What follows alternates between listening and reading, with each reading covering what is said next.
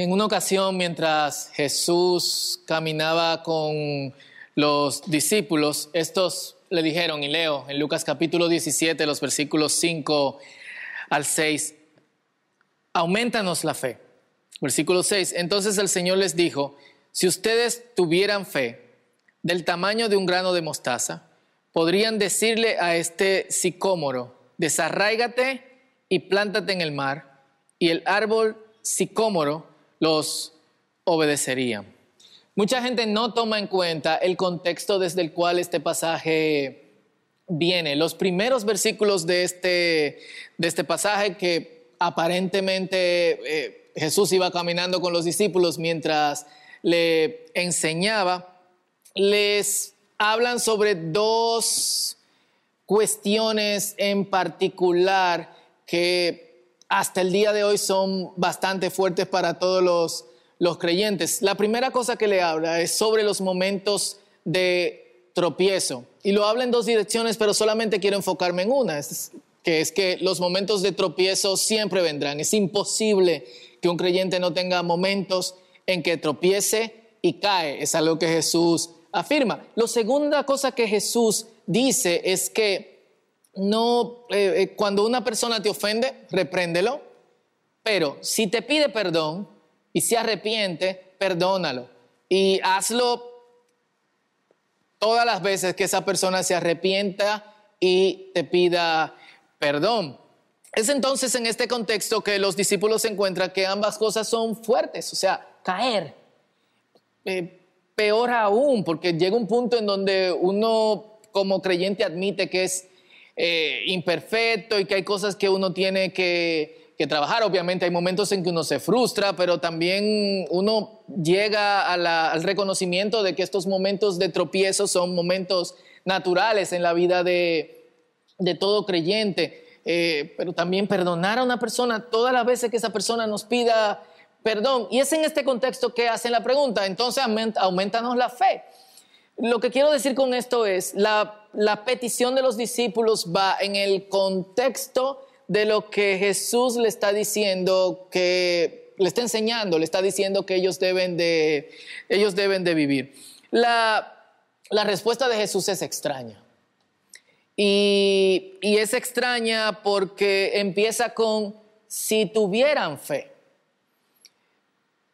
La petición de los discípulos, en cierto modo, tiene de manera implícita el factor de que ellos consideran que tienen algún tipo de fe. Si tomamos el libro de Lucas como cronológico, como en, manera cronológica, este es el capítulo 17. Eso quiere decir que han recorrido bastante en la vida y en la interacción de los discípulos junto, junto a Jesús. Faltan solamente unos seis capítulos para la crucifixión y un capítulo más después de esos seis para la resurrección y la eh, próxima ascensión que Lucas lo, la describe en el libro de, en el libro de Hechos. Y eh, me, me lo imagino a Jesús como diciendo, miren, si, de verdad, y me estoy adelantando un poco, pero la, cuestión es que la, la respuesta de Jesús me parece extraña porque en otras ocasiones en las que los discípulos hacen preguntas, Jesús les responde directamente. Y en esta ocasión Jesús no le responde eh, de que, o sea, particularmente no le dice que le va a aumentar la fe, pero tampoco le dice cómo ellos pueden aumentar la fe o llegar a tener una fe como un grano de mostaza. Si tomamos ejemplos, en Lucas capítulo 11, versículos 1 al 4, los discípulos le dicen a Jesús, Señor, enséñanos a orar y el Señor le enseña el Padre nuestro. En Juan capítulo 14, del 8 al 10, uno de ellos les dice, le dice a Jesús, Señor, muéstranos al Padre. Y Jesús le dice, tanto tiempo que he estado con ustedes y todavía no me conocen, el que me ve a mí, ve al Padre. También le responde directamente. En Marcos, en Marcos capítulo 4, de los versículos 10 al versículo 12, eh, los discípulos empiezan a preguntarse por qué Jesús habla todo el tiempo en parábolas cuando puede enseñarle directamente a la gente. Y Jesús le responde, hablo en parábolas por estas razones. Y en Juan capítulo 14, los versículos 5 al 6, Tomás le, le dice, Señor, no sabemos a dónde vas, tampoco sabemos el camino. Y Jesús le dice, yo soy el camino, yo soy la verdad, yo soy la vida. Nadie viene al Padre si no es por mí. Aquí ellos piden y la única respuesta que obtienen es, si tuvieran fe, es decir, me parece que, les falta, que no tienen, eh, y esto es lo que harían si tuviesen eh, fe la, imagen que me llega a la cabeza es como en esos anime donde el protagonista lleno de confianza, cuando alguien le pregunta algo, cierra los ojos y responde si tuvieran fe o algo por el estilo. Y el ejemplo que da es loquísimo. O sea, piénsalo.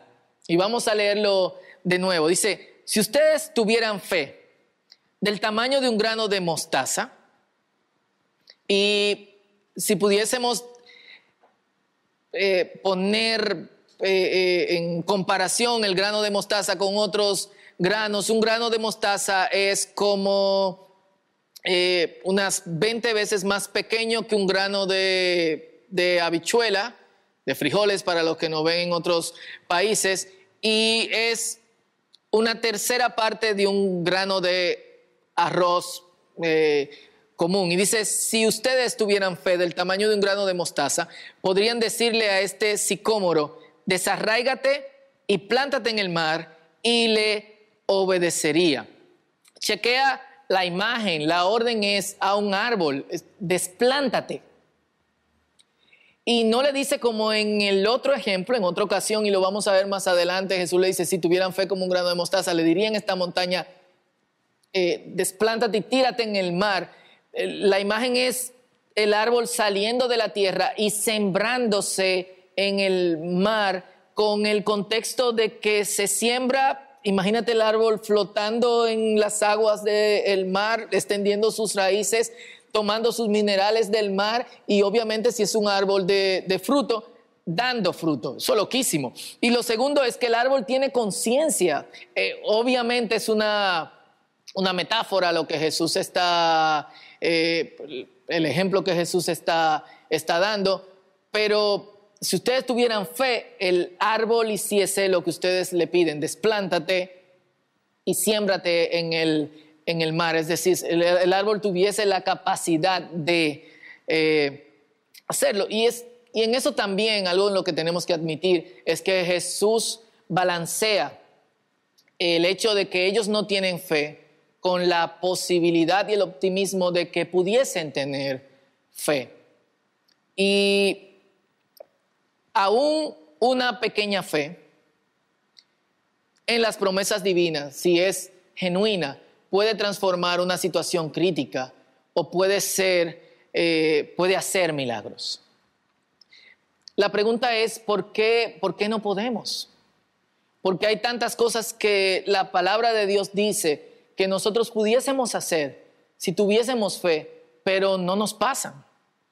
Y creo que, hay en una ocasión, y es otra ocasión en que Jesús también les dice si tuviesen fe, en lo que los discípulos se vieron confrontados, esta vez en Mateo capítulo 17. Jesús está en la montaña con unos, con dos o tres de sus discípulos, eh, mientras los otros están abajo intentando sacar un demonio de un niño de un adolescente, pero no pueden. Jesús baja, encuentra el tumulto, reprende el demonio, los discípulos se quedan con la boca abierta y le preguntan eh, a Jesús aparte, ¿por qué no pudimos sacar el demonio? Jesús le dice, no pudieron porque, porque no tienen fe.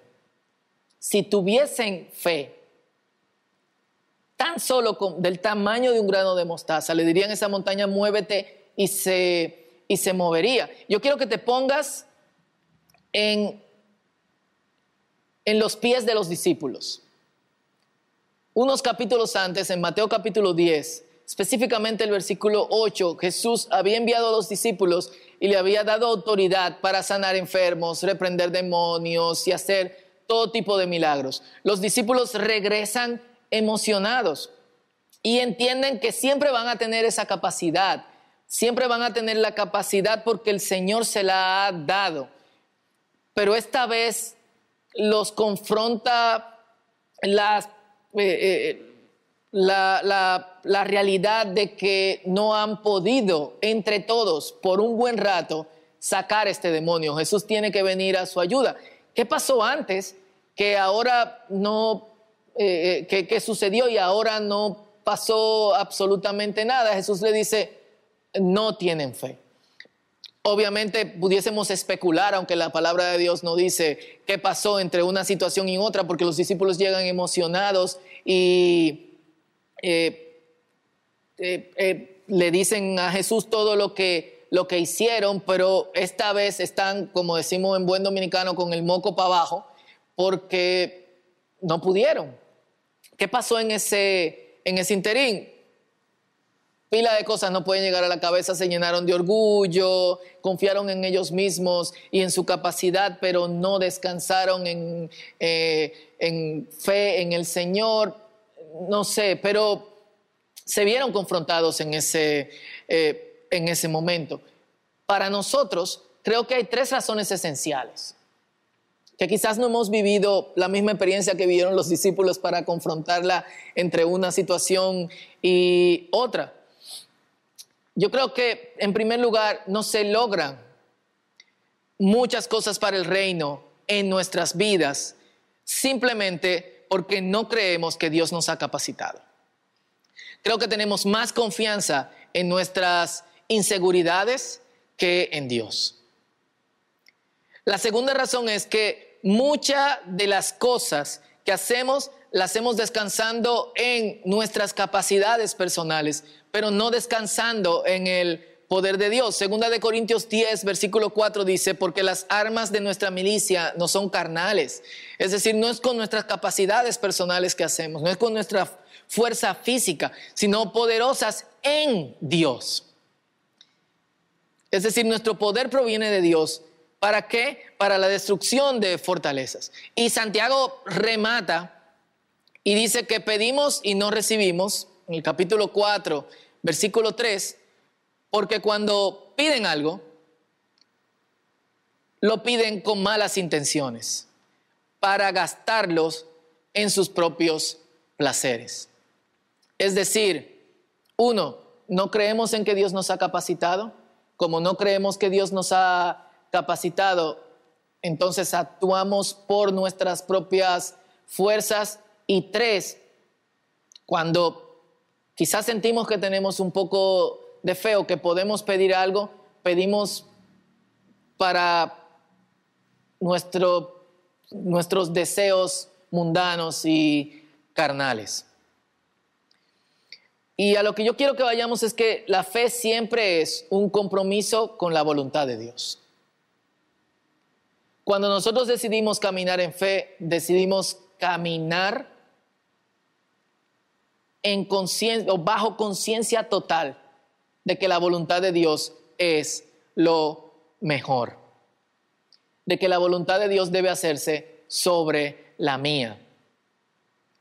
Eso significa que el que tiene fe ora primero y dice que se haga tu voluntad. Mateo capítulo 6, versículo 10, como en la oración que le enseñó eh, Jesús. Y para esto se necesita muchísima fe. ¿Por qué? Porque en ocasiones lo que Dios hará no tiene ningún sentido lógico. Y debemos creer que aunque no tiene ningún sentido lógico, es la mejor ruta.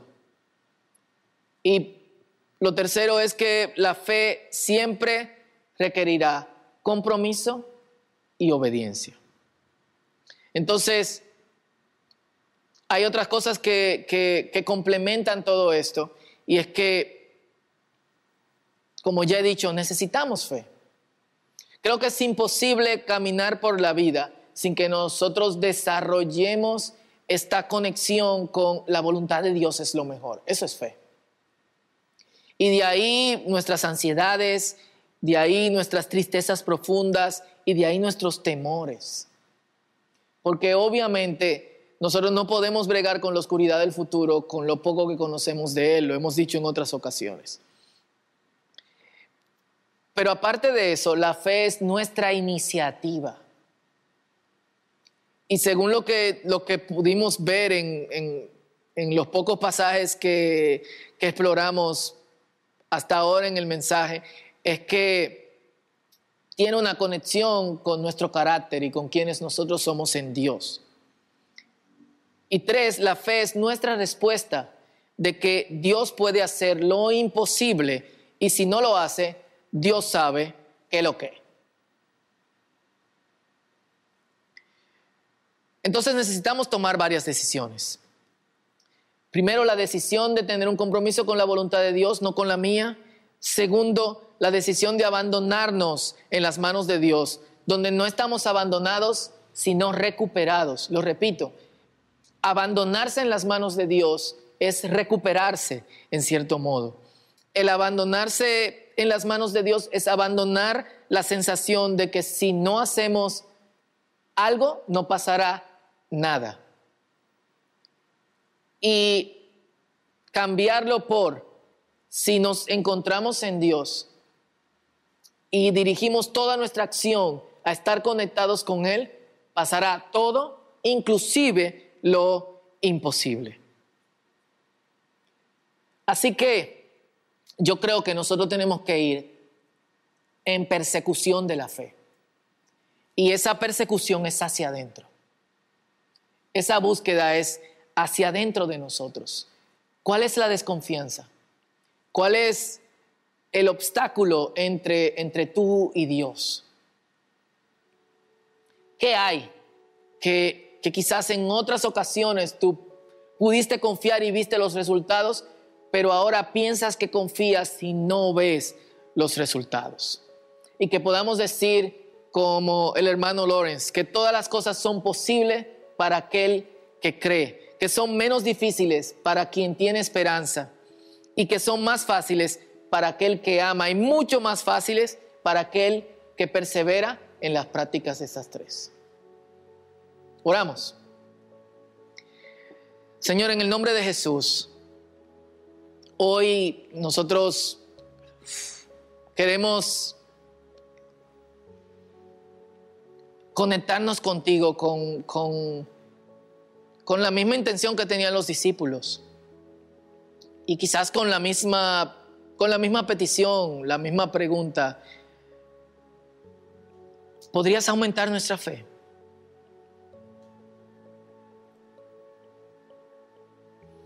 Y, sabemos que, que eso viene con la entrega de ciertas posiciones.